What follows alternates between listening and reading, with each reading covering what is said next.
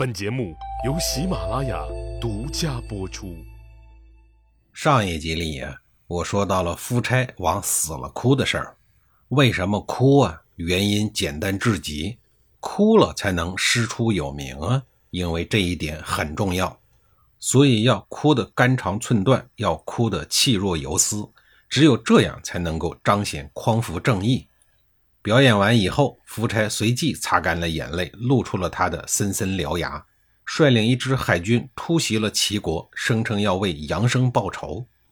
也许是吴军不适应，在齐国的海港竟然被齐国打败了。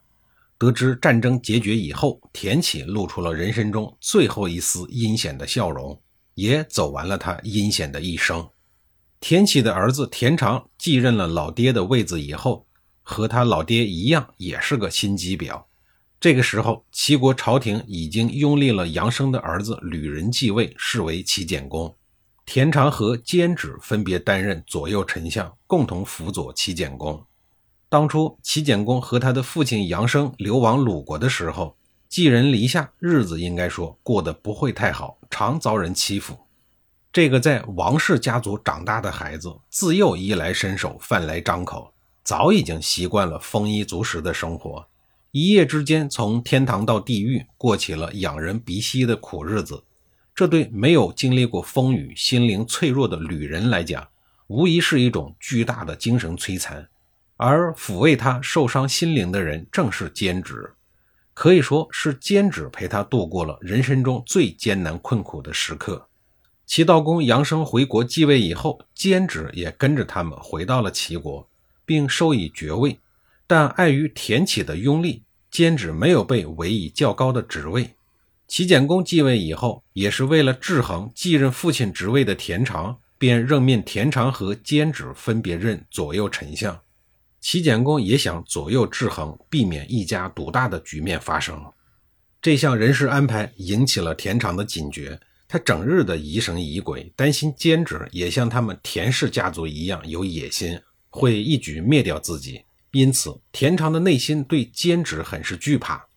但是由于监止在齐简公落难的时候与其建立了牢不可破的深厚友谊，因此田常一时也难以将监止拉下马。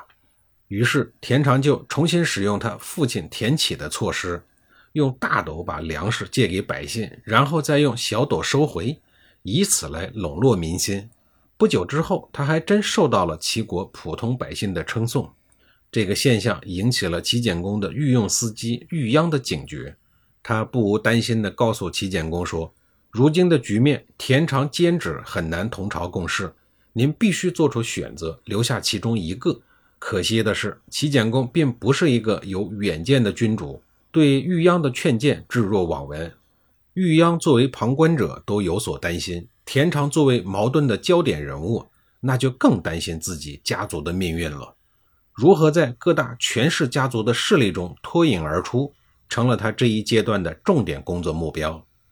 田氏家族现阶段虽然有一定的势力，但是高氏、国氏、鲍氏等传统老贵族在齐国的势力也是盘根错节，要想轻易撼动他们，谈何容易？既然在国内找不到机会，那就走出去，到外面的世界去找找机会。于是，为了扩张自己的实力，田常就想了一个招，进攻相对弱小的鲁国，以此来转移矛盾。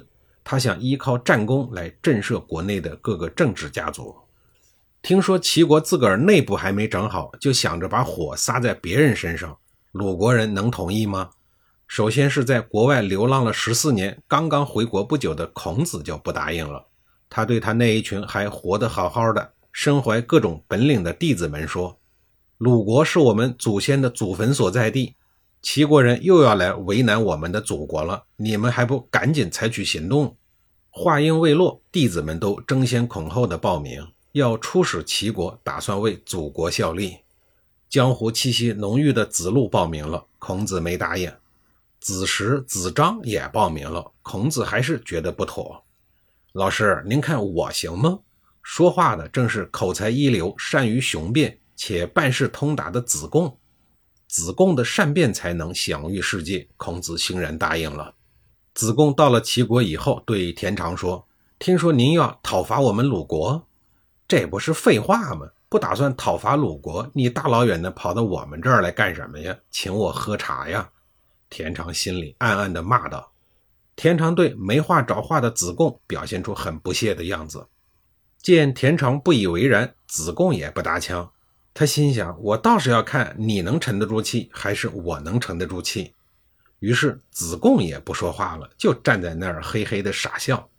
这一笑，反而把田常笑得心里发毛，忍不住黑着脸问道：“是啊，是有攻打鲁国的安排，怎么着了？”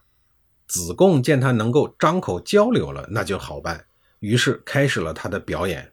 说：“哎呀，您要讨伐鲁国，实在是很不明智啊！因为讨伐鲁国很难成功。鲁国的城墙又薄又低，鲁国的国土狭小贫瘠，鲁国的国君很愚蠢，而且还残暴不仁。大臣们也是徒有虚名而无真本事。鲁国的将士和民众都厌恶战争。上述的这些因素表明啊，您不能够讨伐鲁国。”田常听了很纳闷，于是就问子贡。您鲁国都虚弱不堪成这个德行了，还不容易被讨伐？那你以为讨伐哪一个国家容易成功呢？